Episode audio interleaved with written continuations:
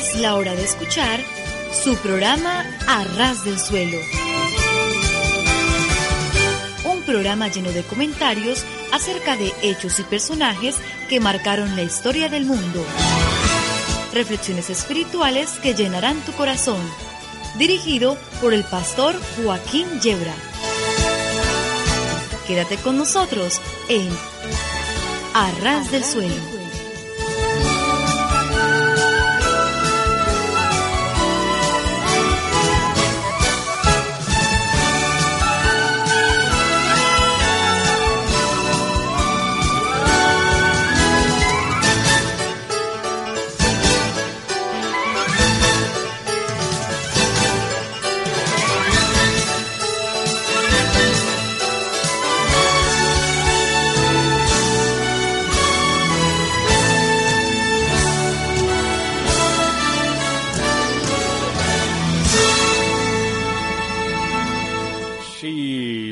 Sí, sí, estar a ras del suelo es de lo mejor que nos puede ocurrir, porque si tropezamos y caemos nos hacemos muy poco daño.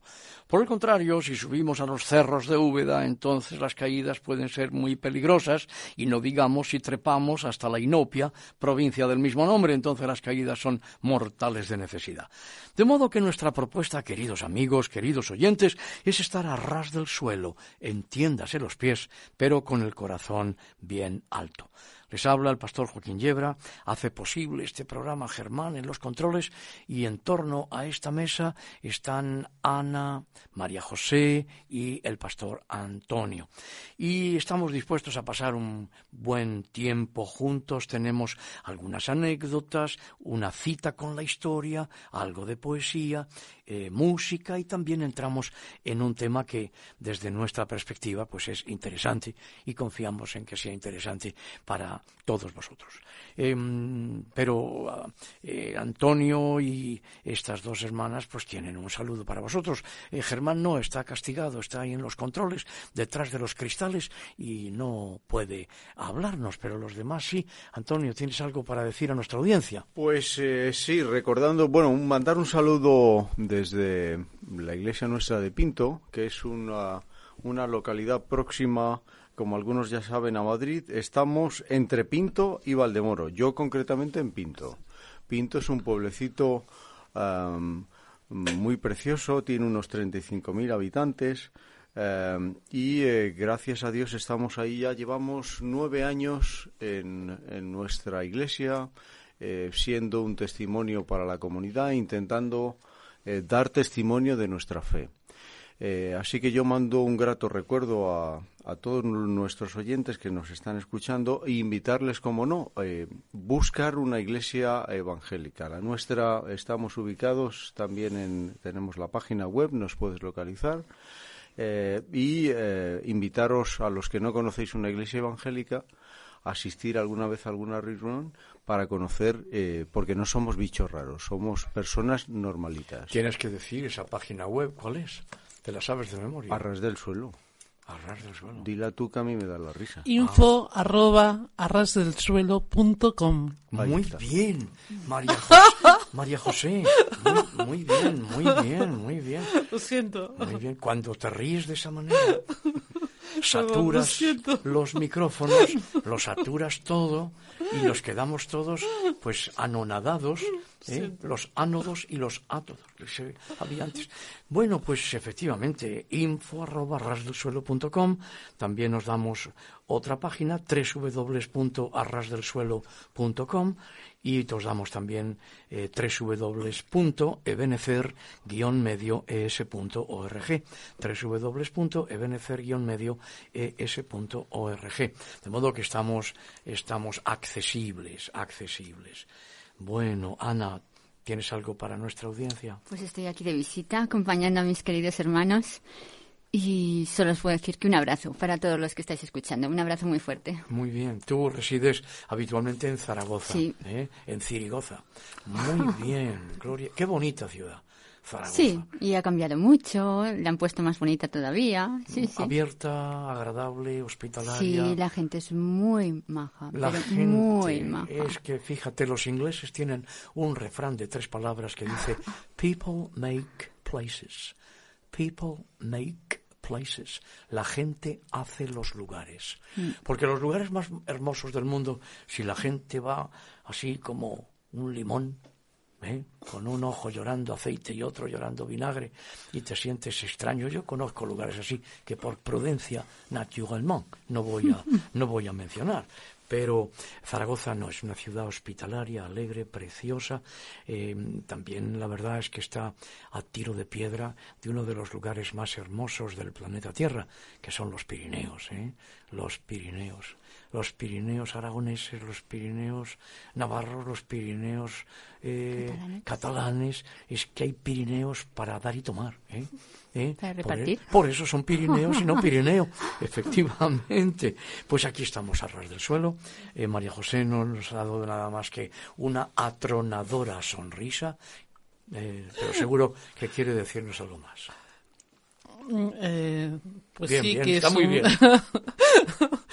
pues eh, que, que es un es un gozo saber que, que están escuchándonos eh, cada uno en, en sus hogares, en sus lugares de trabajo, en cualquier sitio, pero que nos estéis escuchando.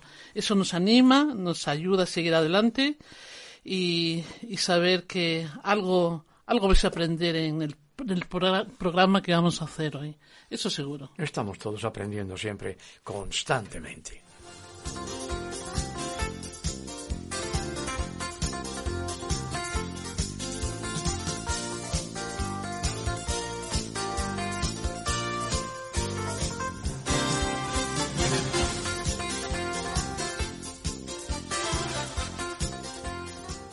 Durante la persecución tremenda que el mundo pagano desencadenó contra el naciente cristianismo, se veían escenas conmovedoras entre los cristianos arrojados al circo para ser devorados por las fieras. Era tan peligroso para el hombre de la nobleza creer en Jesucristo como para el hombre del pueblo, y allí, en presencia de la muerte, se entrelazaban en tierno abrazo ante las atónitas miradas de los paganos que exclamaban Mirad cómo se aman.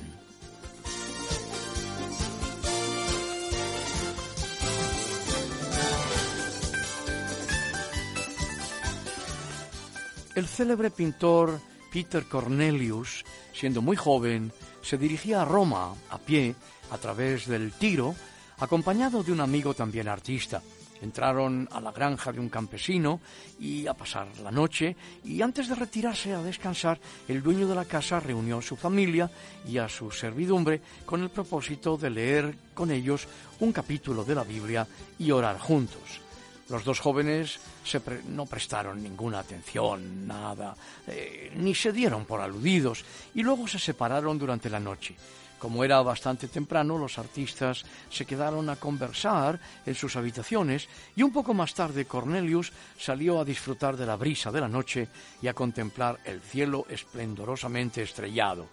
Oyó entonces una voz que provenía de una de las habitaciones de la casa e involuntariamente prestó oído. Era el viejo campesino que estaba orando y que imploraba al Señor que tocase los corazones de sus visitantes en la primavera de sus vidas y que los guiara a su conocimiento. Cornelio se conmovió profundamente. No podía entender por qué un anciano se interesaba de tal modo por aquellos dos desconocidos, y entonces, por primera vez, tuvo una visión de lo que es el amor de Dios, y comprendió cuán vacía e inútil había sido su vida. En aquel momento se inició su total transformación.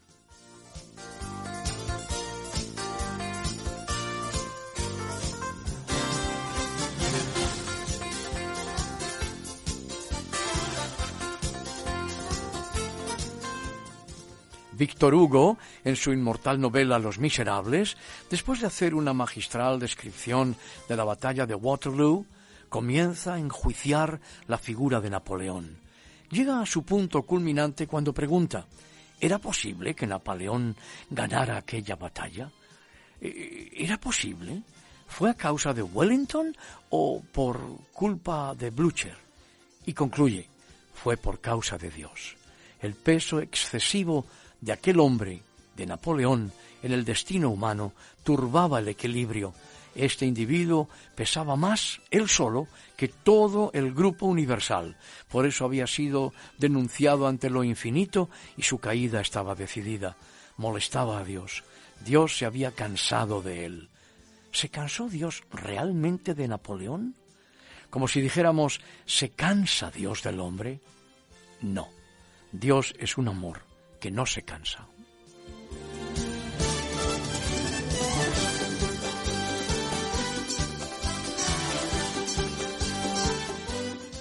Una maestra de escuela dominical preguntó a sus alumnos qué concepto tenían de la amistad con Jesucristo. La respuesta que más llamó su atención por su originalidad y certeza fue esta. Cristo es uno que sabe todo de todos y sin embargo nos ama. Bye.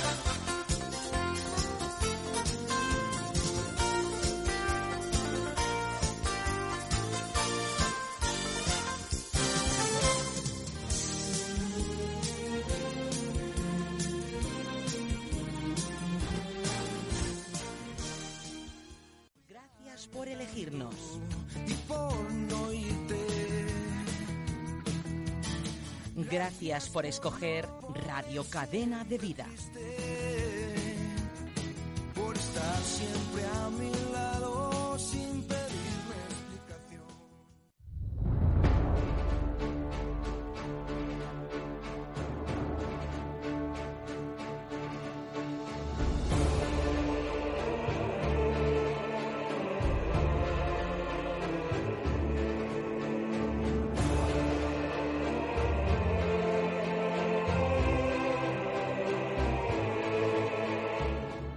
Este es el momento de nuestra cita con la historia. Llevamos ya varios programas dedicando este espacio a los abolicionistas, aquellos que lucharon contra la lacra de la esclavitud. Sus nombres están bastante olvidados. Nosotros hemos ido a los anaqueles de la historia y allí los hemos encontrado empolvados pero intactos y los hemos desempolvado y queremos compartirlos con todos vosotros. Hoy vamos a hablar de Nicolás Salmerón y Alonso.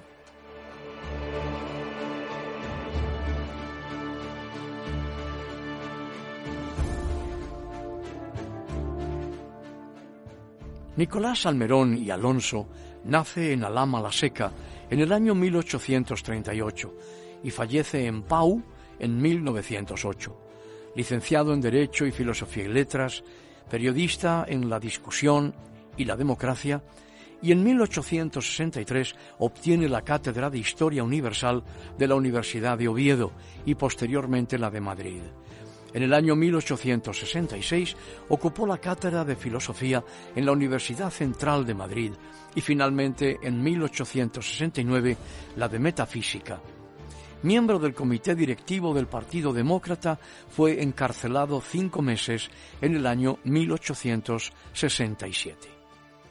Después de la Revolución de 1868, Nicolás Salmerón fue elegido diputado en 1871. Se opuso a la ilegalización de la Asociación Internacional de Trabajadores. Al abdicar Amadeo y proclamarse la República, Pi Margal lo nombró ministro de Gracia y Justicia, pasando luego a presidir el Congreso. Cuando Pi Margal dimitió a raíz del levantamiento armado de los federales cantonalistas, Salmerón le sucedió en la presidencia y se consagró a acabar con la insurrección. Sin embargo, dimitió para no firmar unas penas de muerte, ya que siempre había sido partidario de la abolición de este terrible castigo. El día 7 de septiembre del año 1873 le sustituyó Castelar. Durante la restauración, tras ser desposeído de su cátedra y pasar por un periodo exiliado en París, promovió una alianza electoral republicana elegido en el año 1893 por Gracia, antes de su anexión a Barcelona, fue elegido sucesivamente eh, hasta el año 1907 por Barcelona. Llegó a ostentar la presidencia del movimiento republicano y también la de la Solidaridad catalana.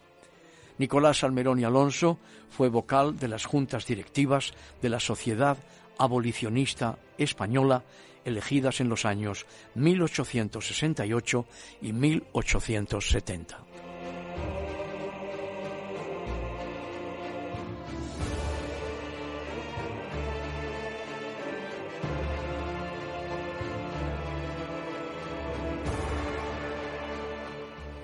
Alguien me preguntaba el otro día, oye, ¿y esta parte de la historia de España? ¿Cuándo va a aparecer en los libros de texto de nuestros hijos? Y yo le dije, no sabe, no responde.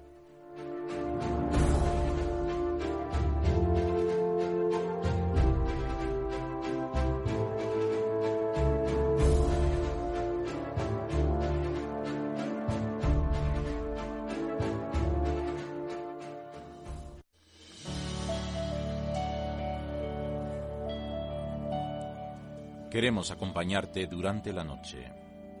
Radio Cadena de Vida, siempre en tu compañía.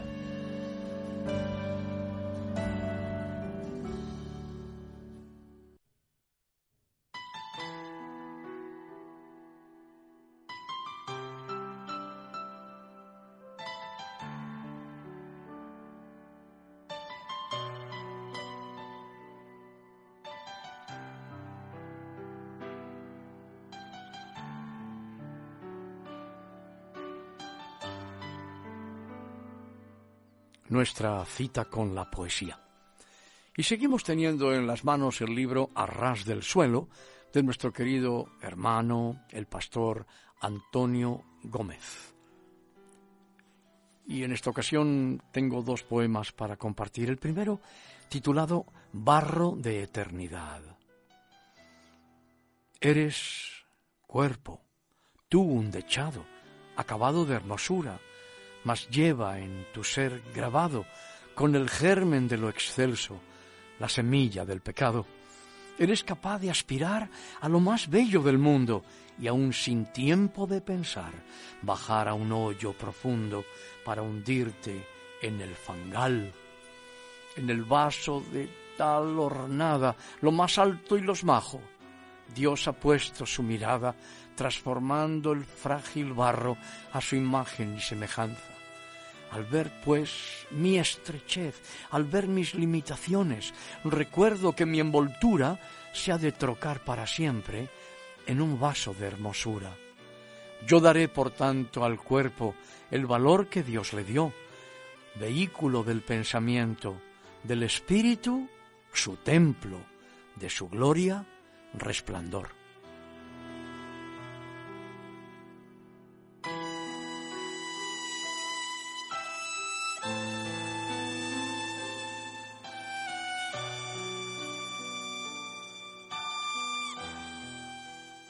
Solas en el santuario.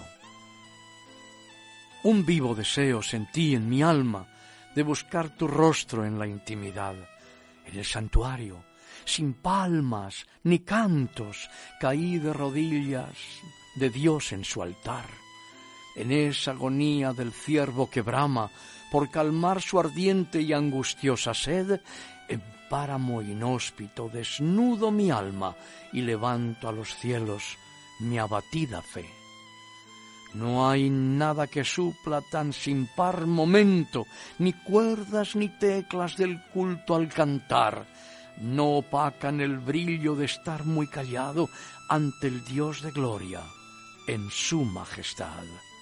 Aquí no enardecen floridos discursos, tampoco canciones a mi alrededor, se oye tan solo el suave susurro de un alma que gime sedienta de amor.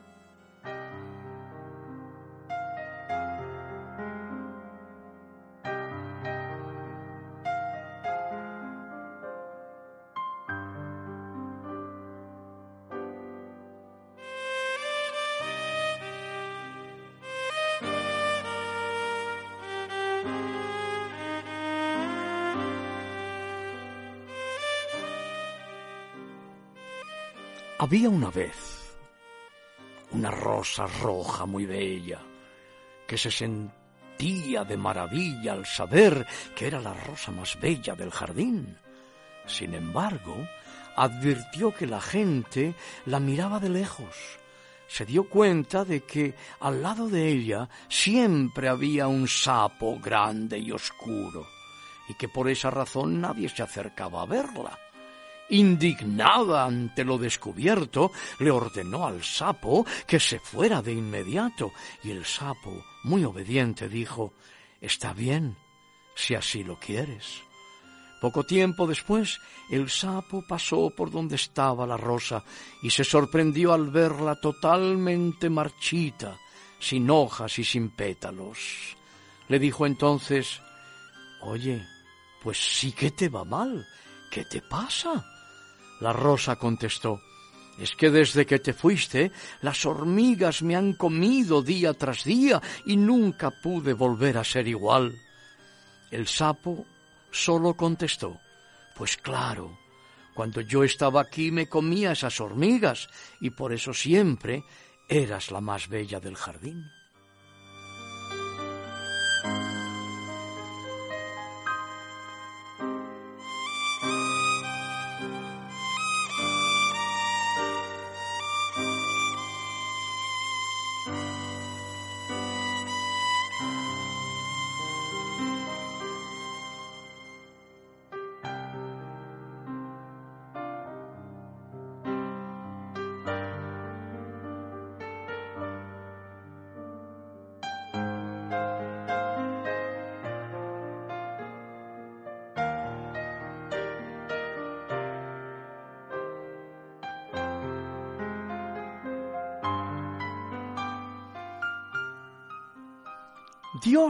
Ha sembrado ya en los hombres antes de que nosotros comenzáramos o comencemos nuestra labor evangelizadora. Qué prepotencia tenemos cuando pensamos que sembramos por primera vez en tierra donde nadie sembró. El primero que ha sembrado es Dios. Ahora bien, el Señor nunca nos ha pedido que consigamos a fuerza de trabajo que en los hombres exista la fe y la salvación nunca nos ha pedido que debamos convencer a alguien de algo. La labor encomendada es que creamos que el Señor ya ha sembrado la semilla antes de que nosotros intervengamos. Quería, eh, Pastor Joaquín, hacerte un par, de preguntas. Una de ellas es que, mm, ¿en qué ha de consistir nuestra siembra? Eh, otra es qué dimensión de la siembra se nos ha encomendado sembrar. Es que, es que nos pide nuestro Señor que sembremos eh, sobre sembrado. Pues el tema no es asunto novedoso. Fijaros que Agustín de Hipona ya habló de este tema y lo explicó pues muy bien como solía hacerlo, diciendo que la semilla que Dios ha sembrado sobre los hombres antes de que nosotros sembremos la simiente de la palabra de Dios es una semilla que se llama el anhelo. De manera que cuando nosotros sembramos la simiente del Evangelio, del reino y de la gracia de nuestro Señor Jesucristo, estamos sembrando sobre el anhelo que previamente el Señor ha depositado por la bendita persona del Espíritu Santo en los corazones de los hombres. En, en todo ser humano se encierra un profundo anhelo de Dios, de seguridad, de amor, de autenticidad, de libertad, de un hogar verdadero, en definitiva de eternidad. El anhelo es el existencial básico de todo hombre y de toda mujer, un anhelo que Dios ha sembrado en el corazón de cada criatura humana. Y esa es la impronta de Dios en el alma del hombre, sin excepción. El anhelo que Dios siente por el hombre, varón y mujer, es la semilla sembrada en cada corazón siempre sembrada antes de que nosotros podamos acercarnos a las almas con el Evangelio de Cristo. Claro, en esa esencia eh, que el hombre tiene, que el ser humano tiene, eh, estoy pensando que para que se dé la siembra tiene que haber un receptor, es decir, una tierra donde reciba esa, esa semilla que se va a sembrar. El problema es que em, Muchas veces, el, eh, utilizando el símil del sembrador, el sembrador siembra, sale al campo y echa su semilla, pero depende en gran medida de la climatología. Eh, el hecho de que sembremos no significa que vayamos a cosechar. El hecho de que el sembrador salga cada día a ver cómo va su sembrado no significa que va a ver el resultado de esa siembra. Es decir, el Evangelio es precisamente esa semilla que se expande y se extiende. Pero no todos van a ser unos receptores adecuados, una tierra buena que reciba esa tierra. ¿O estoy equivocado? No, efectivamente es así, la semilla es la misma y en la parábola del sembrador es la misma semilla y de la misma calidad. La diferencia radica en el suelo que la recibe, sin duda. Ahora, eh, el anhelo inconsciente forma parte de la esencia más íntima del ser humano. Cada criatura humana está eh, henchida de un incontenible deseo, mm, de hambre incansable del Creador, incluso cuando ese anhelo se dirige a otras metas y se dirige a otros fines y se extravía en un alejamiento increíble de Dios, incluso en los mayores ajetreos de este mundo, ahí palpita el anhelo de aquel que sólo puede satisfacer al hombre. Y aun en la mayor lejanía de Dios palpita la llamada a salir de la noche al día, eh, salir de la oscuridad a la luz, de la soledad a la compañía divina, de la miseria a la comunión con Dios. Y por lo tanto, la labor suprema eh, a la que Dios ha llamado a la iglesia de su Hijo es, después de adorar al Señor en espíritu y en verdad, a recordar al hombre la profundidad de ese anhelo y despertarlo con la proclamación de la buena noticia de la salvación.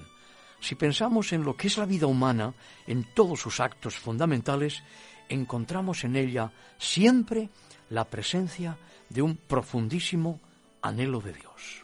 Me pregunto, eh, me pregunto Joaquín, que por qué eh, tantos buscan denodadamente las riquezas. ¿Será simplemente el deseo de la acumulación o es el sentimiento pues de una de tener una seguridad, ¿no? O tal vez o quizás pues el ser importantes a los ojos de los de los demás, de los envidiosos. ¿Tú qué, qué crees? Mira, en el fondo los hombres todos anhelamos mucho más que eso. Descanso, seguridad, estima, aprecio, admiración, sentido de la vida, conocer a Dios.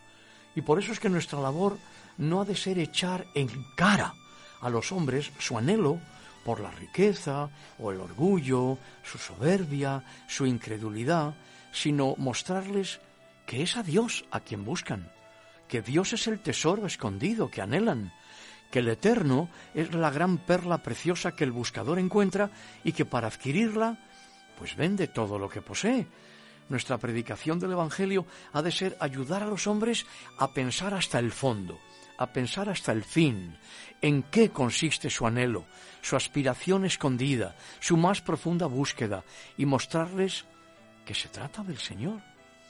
Em, por eso creo que como iglesia cristiana, sin apellidos, como le gusta decir al pastor Antonio, nos hemos equivocado mucho echando en cara a los hombres sus errores, sus búsquedas equivocadas, y no nos hemos dedicado con amor, con cariño y con paciencia que el Espíritu Santo trae, mostrarles que en realidad a quien buscan es a Dios.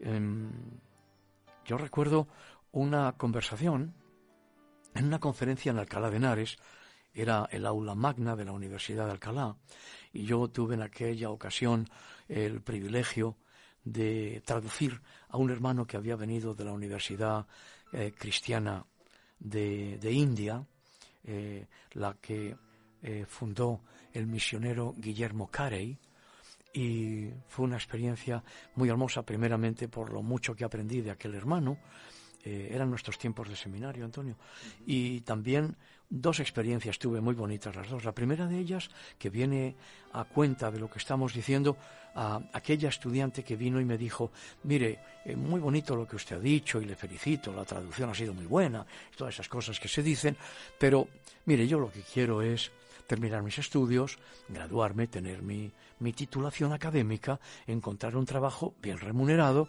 eh, pues me gustaría casarme, ser madre, tener hijos, tener una casa. Eh, la mujer me iba diciendo todos sus propósitos y eran todas metas, sin duda, lícitas y muy buenas. Pero al final llegábamos al cementerio. Al final llegábamos al cementerio. Y más allá de eso, ya no había planes, ni había metas, ni había nada. Y claro, se dio cuenta de que o buscamos a Dios o comemos y bebemos porque mañana moriremos.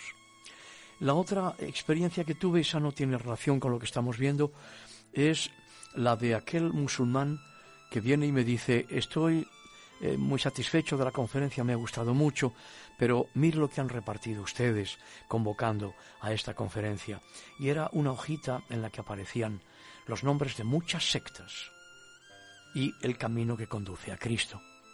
Eh, y Cristo como camino a Dios. Y entre las sectas, eh, de forma tan inconsciente y tan desconsiderada, habían puesto el nombre Islam.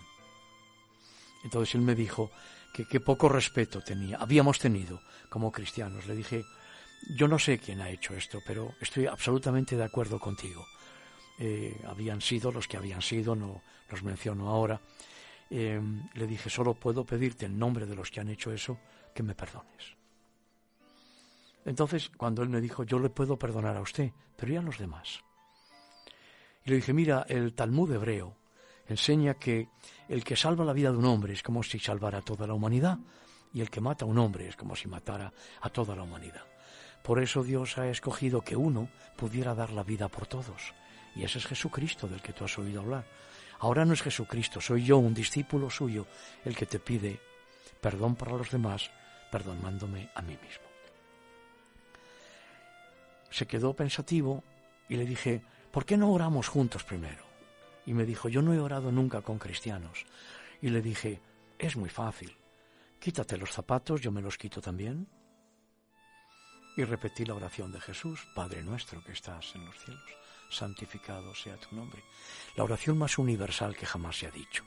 No hay ninguna persona creyente, de cualesquiera religión sea, que encuentre un obstáculo o impedimento ante esta oración del Señor, este Kadish típico hebreo, al que Jesús le da una nota especial de lo que podemos tratar otro día. Os voy a contar una historia del hasidismo, de los judíos hasídicos, que puede ilustrar, creo, bastante bien lo que estamos viendo. Se quejan ante el rabino los habitantes de un pueblo, porque los jóvenes se pasan toda la noche jugando a las cartas, y luego no tienen tiempo para orar, ni tienen tiempo para leer las escrituras, ni para congregarse en la sinagoga. Y sin embargo el rabí no se une a los improperios y las críticas que lanzan los denunciantes contra aquella juventud corrompida, sino que responde con estas palabras. Es asombroso que jueguen tan apasionadamente a las cartas. Lo único que necesitan es que gire en redondo su apasionamiento.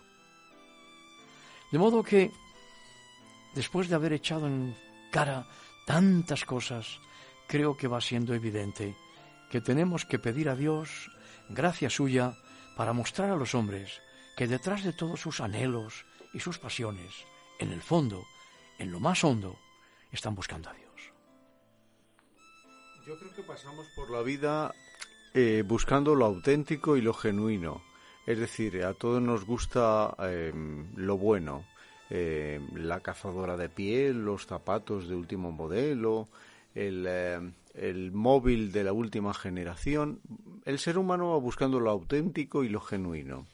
Ahora hay un texto bíblico eh, que yo en el que estaba reflexionando acerca de este tema y que dice eh, todo lo que el hombre sembrare eso segará es decir cuando tú te paras a meditar con respecto a esa frase si yo siembro cariño recibiré cariño si yo siembro amistad recibiré amistad si siembro discordia es lo que voy a recibir discordia y claro, nos pasamos por la vida intentando, buscando lo genuino. Ahora, yo como cristiano llegué a una conclusión. Lo auténtico, lo genuino, lo verdaderamente em, que vale la pena, tiene nombre propio y se llama Jesús. Sin duda. Lo demás es pasajero. Oh, sin duda. sin Ahora, ¿qué es lo que yo voy a sembrar? Efectivamente. Bueno, una cosa previa, una previa de orden, como se dice en las reuniones administrativas, una previa de orden. Cuando vayas a hablar, tienes que levantar primero tu mano para que Germán pueda subir el fader, abrir el micrófono y que entre la voz. Como estamos a ras del suelo, podemos decir estas cosas. Otros hacen unos programas de radio que están en las nubes. Peor para ellos, ¿no? Nosotros estamos a ras del suelo, entiéndase los pies, pero con el corazón bien alto. Y ahora viene la respuesta.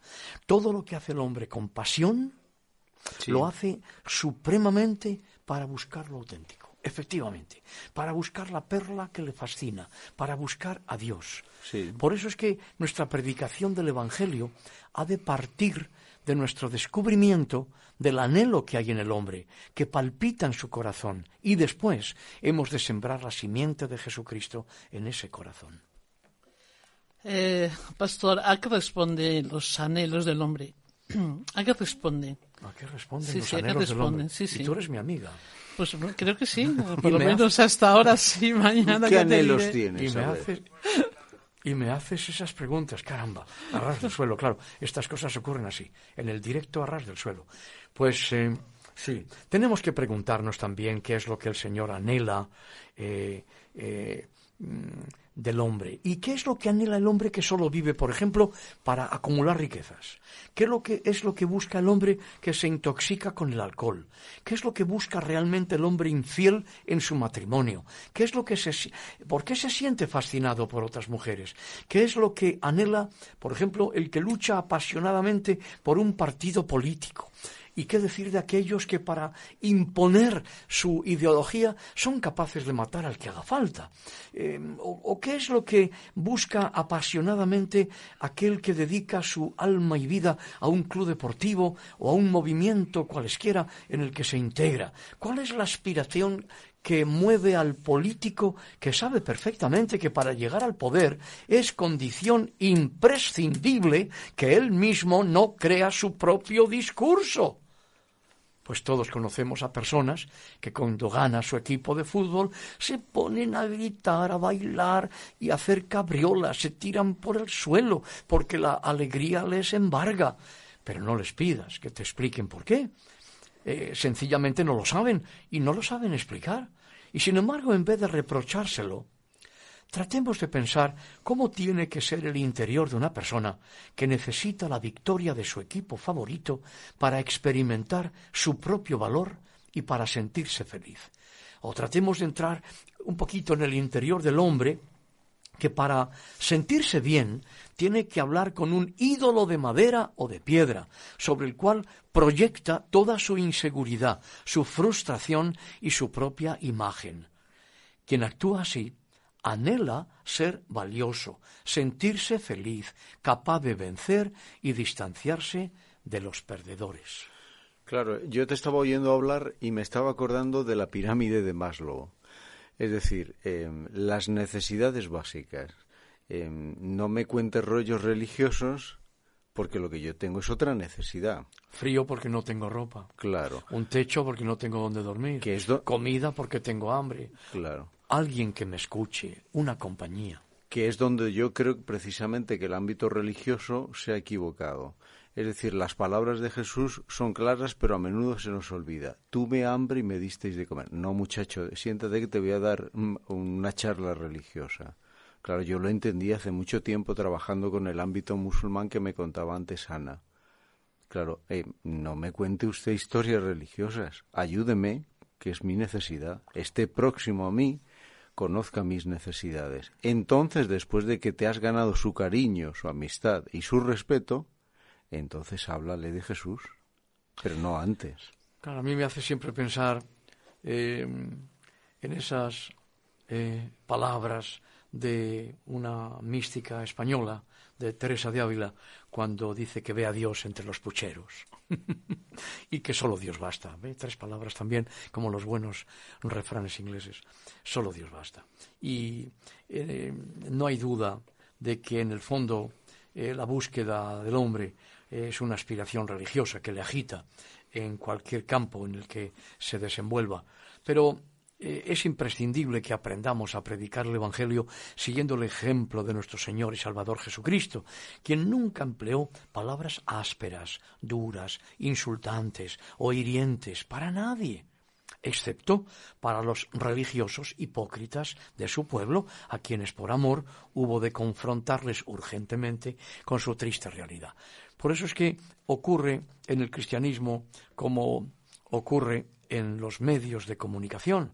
Em, eh, cómo se difunden los malos testimonios de religiosos, que sin duda los hay.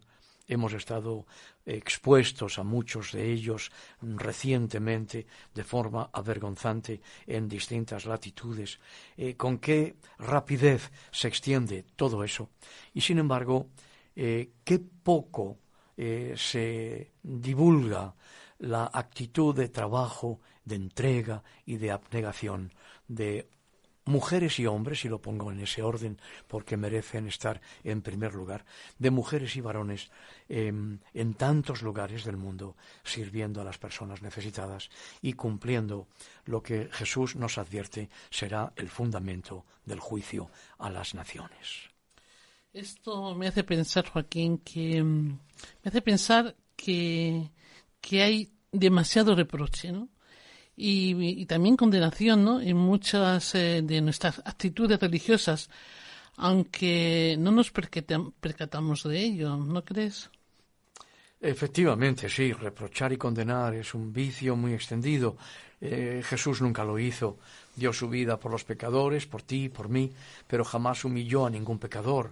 Necesitamos aprender a predicar, eh, predicar al anhelo de los hombres aprender a renunciar al reproche y a la condenación, aprender a depender más del Espíritu Santo para hablar a las almas, tomar en serio a los otros, dejar de verlos como posibles prosélitos a quienes meter en nuestros rediles. Eh, y he dicho esto porque mm, no siempre somos capaces de ver en los demás a buscadores perdidos, a buscadores extraviados, a quienes hemos de amar y comprender. Y he dicho comprender, no aprobar. Claro, yo estaba pensando, eh, pronto, pronto estaremos en fechas de Navidad y los anhelos cambian. Es decir, em, ahora los famosos pues pueden pasar por cualquier hospital para hacer buenas acciones, em, hay donaciones a las ONGs, los anhelos son cambiantes sobre todo en épocas navideñas. El resto del año mis anhelos son generalmente em, déjame que termine mi carrera, yo soy el primero, eh, yo tengo mis propios proyectos, mis propias ambiciones. Em, y es que se nos pasa la mitad de la vida diciendo yo, yo y yo. Y yo y mis anhelos. Y los que vengan detrás, pues que se fastidien porque los míos son los primeros. Claro, no sé los demás. Mis anhelos cambiaron el día que yo tuve un verdadero encuentro con Jesucristo. Y a partir de ahí mis anhelos dejaron de ser menos egoístas y un poquito más considerando los anhelos de los demás. ¿Tú no crees que necesitamos cambiar esos anhelos eh, al modo en que Jesús los ve? Claro, y esa es obra que solamente puede hacer el Santo Consolador, el Espíritu Santo, el único que puede ayudarnos a aprender cómo sembrar en el anhelo de los hombres, para asistirles en el avance necesario, para que sus corazones se ensanchen y para que se den cuenta de que verdaderamente están buscando a Dios. Cuando hablamos al anhelo de una persona, eh, la persona se siente comprendida y ve que la hemos tomado en serio porque estamos tomando en serio lo que esa persona toma en serio. Eh, nadie se siente convencido por razones extrínsecas, eh, sino siempre convencido en su interior. Eso fue lo que experimentaron todos los que tuvieron un encuentro con Jesús de Nazaret. Eh, Nicodemo va a ver a Jesús va de noche. Siempre lo hemos interpretado como que no quiere que los demás se enteren de que él, siendo un hombre principal de Israel, va a consultar a un rabino que no ha pisado un seminario, va a consultar a un rabino que es carpintero de profesión, va a consultar a un rabino que no es primer hijo varón de una familia de Aarón de la tribu de Leví, que no es sacerdote. que es un judío, es de la tribu de Judá, y que por lo tanto es un laico. Va un hombre importante, ¿eh? un teólogo, eh, un cardenal, un llámalo como quieras, y va a consultar a un laico, carpintero, sin titulación académica, va de noche. Le admira, está empezando a aproximarse a ser un discípulo en secreto, y primero le dice un piropo. Sabemos, rabí, que has venido de Dios como maestro, porque nadie puede hacer las cosas que tú haces si Dios no está con él. Y entonces Jesús responde, Nicodemo, necesitas nacer de nuevo. Parece aquellos diálogos para besugos. Buenos días, buenas tardes. ¿Tienen ustedes rabito de boina? No, pero tenemos bocadillos de calamares. Envuélvame cuatro para regalo con una cinta azul. Es así, o sea, parece de despiste. Le está reconociendo mucho más, creo yo, que incluso le habían reconocido los primeros discípulos. Y sin embargo Jesús le confronta con la realidad. Nicodemo, tú lo que necesitas es nacer de nuevo. Porque lo que ha nacido de la carne es carne. Y lo que nace del Espíritu Santo es espíritu. Así que necesitas nacer de nuevo. En, este sentido, perdóname, ¿cuál crees tú que era el anhelo Em, en todo eso, que tú has descrito, em, em, se aproxima a un laico, un hombre que ha hecho milagros. ¿Cuál crees tú que era, en el fondo, e, e, el anhelo auténtico de, de Nicodemo? Porque reconociendo la fama que Jesús tenía, los milagros que Jesús eh, tenía, ¿qué anhelo tenía? Eh, eh, ¿Se aproximaba a Jesús para aprender? ¿Se aproximaba porque en el fondo quizá tenía alguna sospecha que eh, era algo más que un rabino, porque se dirige a él como rabino, como maestro, eso ya de entrada. Le reconoce como un maestro. Ahora, ¿cuál crees tú que era realmente el anhelo de Nicodemo? El anhelo de Nicodemo, evidentemente, no es tan diferente eh, al que tenía Simón el mago y otros que quieren tener el poder de Dios, el poder del Espíritu. Y la diferencia radica en que eh, Nicodemo tiene un corazón que anhela a Dios, que busca a Dios. Y por eso mm, puede reconocer en Jesús lo que los demás no podían reconocer o difícilmente hubieran reconocido. El anhelo de Nicodemo es ese poder. Él quiere tener ese poder. Él sabe que este hombre camina cerca de Dios él sabe que la religión no le permite caminar tan cerca de Dios. Eh, todavía no tiene las ideas claras, evidentemente. Y por eso Jesús, que le recibe y sabe lo que hay en su corazón, lo primero que le pone delante en esa especie de espejo para que se vea es que necesita nacer de nuevo. Creo que eso es lo que. Ahora, mm, em, cuando nosotros em, proclamamos el Evangelio, sin juicios ni prejuicios, ni rechazos, ni condenaciones. El Espíritu Santo revela el misterio de la búsqueda del propio buscador y le revela sus propios anhelos y sus propias aspiraciones. Y le muestra que aun en las aspiraciones más lógicas o lícitas no va a encontrar la totalidad de la felicidad que anhela y que busca. Y eso es obra del Espíritu Santo. Claro, porque perdóname, em, mis ambiciones, mis anhelos, mis deseos pueden ser propios de mi autoengaño, de mis aspiraciones personales, de lo que, de lo que yo creo, de lo que a mí me parece, de lo que a mí me gustaría ser, incluso dentro del ámbito religioso. Sí, sí, sin duda. A mí me gustaría llegar a ser cardenal. ¿Eh? Cardenal. Yo quiero ser un cardenal. Te podemos producir un hematoma. Y no de esos que están en la rodilla. Entonces, oye, yo, yo quiero ser alguien que se me reconozca. Pero, pero resulta que Nicodemo tenía ya ese reconocimiento. Dentro del Sanedrín era un hombre reconocido. Sin duda. No necesitaba ir a ver a Jesús. Ahora, lo que a mí me llama la atención de este relato, claro, a Jesús, por eso con, con Jesús no puedes eh, jugar al escondite porque Él conoce tu corazón y tus anhelos. Podemos autoengañarnos, querer ser o aspirar a ser, pero no juegues con eso a Jesús porque Él conoce tus anhelos. Sí, así es. Entonces, eh, claro, ¿no será que yo me puedo engañar con respecto a lo que yo aspiro. Que yo decía de broma eso, que yo quiero ser cardenal. Claro, claro, sin duda, sin ninguna duda. Sí, bueno, porque a ras de suelo tenemos eh, un espacio también para poder reír un poquito y, hablar y utilizar la clave del humor. Efectivamente, quisiera ser el rey del mambo, que ahí otros. Ahí está. En inglés decimos the king of the mountain, el rey de la montaña. En español decimos el rey del mambo. Eh, eh, tú has dicho cardenal, pues sí, y de hecho el cardenalato ha sido, sido, ha sido siempre un premio que Roma ha dado a personas destacadas. No necesitaban estar ni ordenados para ser sacerdotes. Em, no, claro. Entonces, em, claro que nos podemos autoengañar. Y, y no hay ningún pecado en el autoengaño en mis anhelos, en mis aspiraciones. Lo importante es que tengamos los oídos atentos para escuchar lo que el Señor nos dice, para mostrarnos el camino por el que queremos andar y para rectificar yo cuando voy en el coche con Marisol, Marisol es mi esposa, es la única esposa que tengo, nos casamos el mismo día porque las bodas son muy caras, ¿ves? A ras del suelo nos gusta arreglarnos un poquito. Te costó más barato, ¿Eh? seguro que te costó más barato. Hombre, muchísimo más.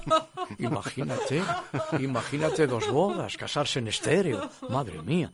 Y a veces vamos por un camino y dice, no sé por dónde tirar. Yo digo, no te pares nunca en medio de la calzada, que eso es muy peligroso. Tú sigue, que si nos equivocamos no hay problema. El coche tiene volante, puedes girar, claro, y cambio de marcha. Y, y el Señor conoce nuestra condición y no hay ningún problema.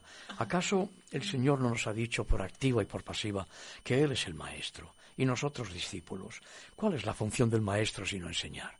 ¿Y cómo castiga el Señor a sus discípulos? Pues corrigiéndonos como buen maestro. ¿Y nosotros qué tenemos que hacer? ¿Cuál es nuestra función? Aprender. No hay otra cosa. ¿Y quién puede aprender sin rectificar?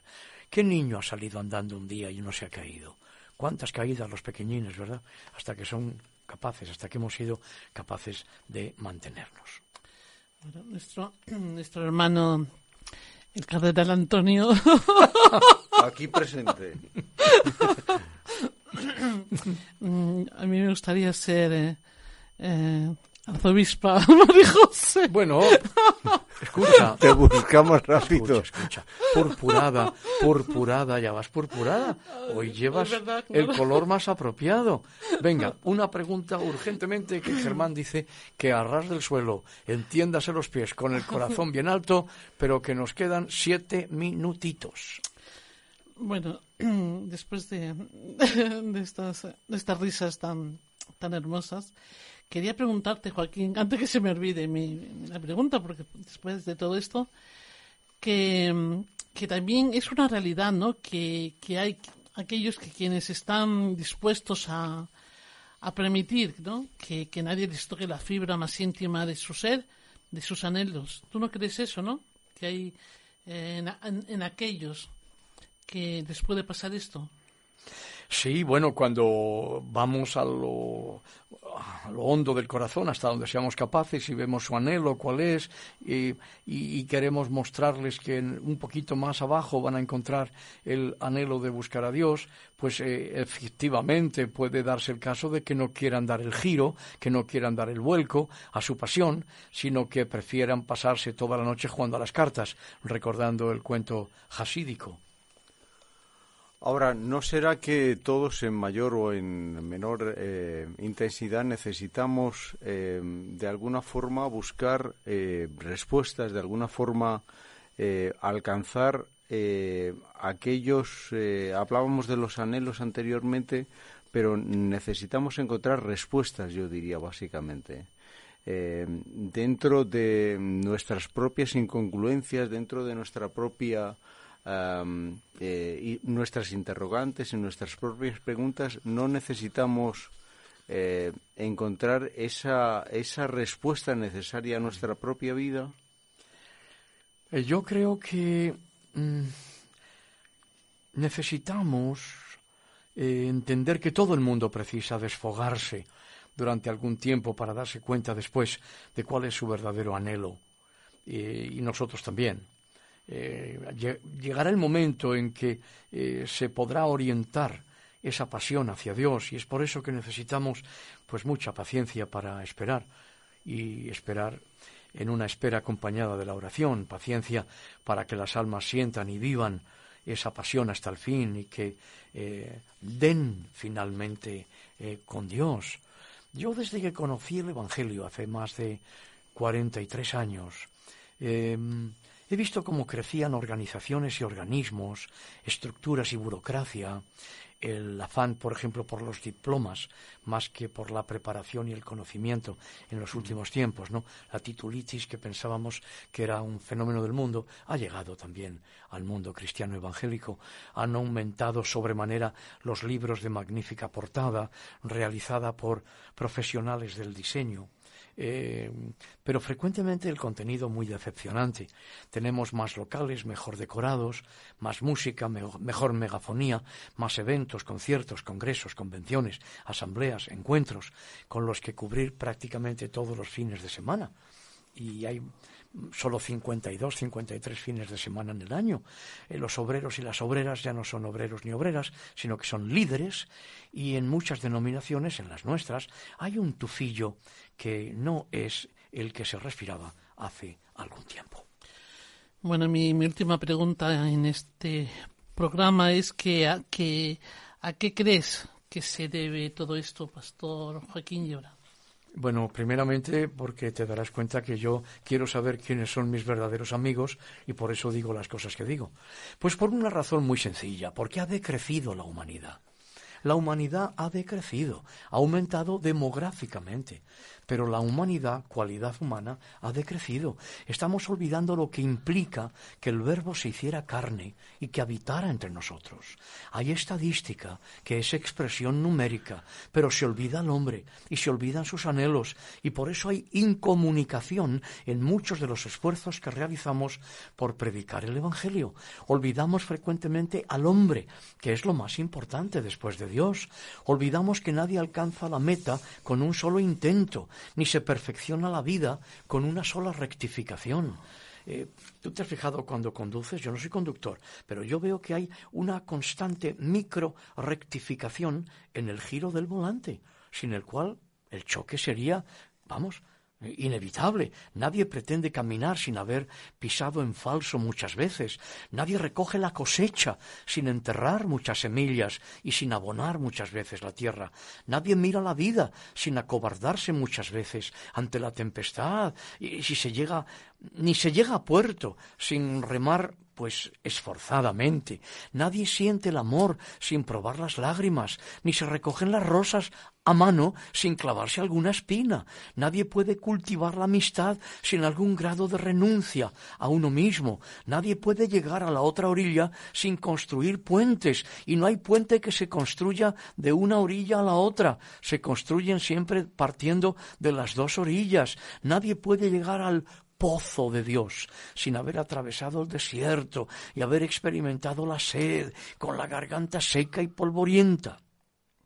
Por eso creo que vamos a ser mejores hombres y mujeres para Dios si asumimos que Él el Señor ya ha sembrado en los corazones antes de que nosotros comenzáramos o comencemos nuestra siembra de la buena semilla del Evangelio, por cuanto Dios es amor y Él siempre toma la iniciativa y camina por delante de nosotros y es el que hace que la tierra sea buena.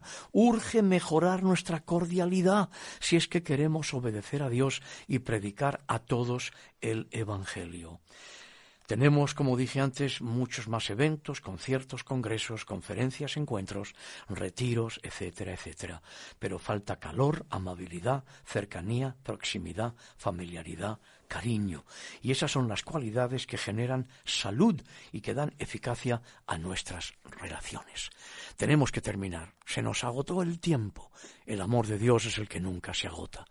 El amor de Dios que es para ti, amigo oyente, amiga oyente Pídele que venga tu vida.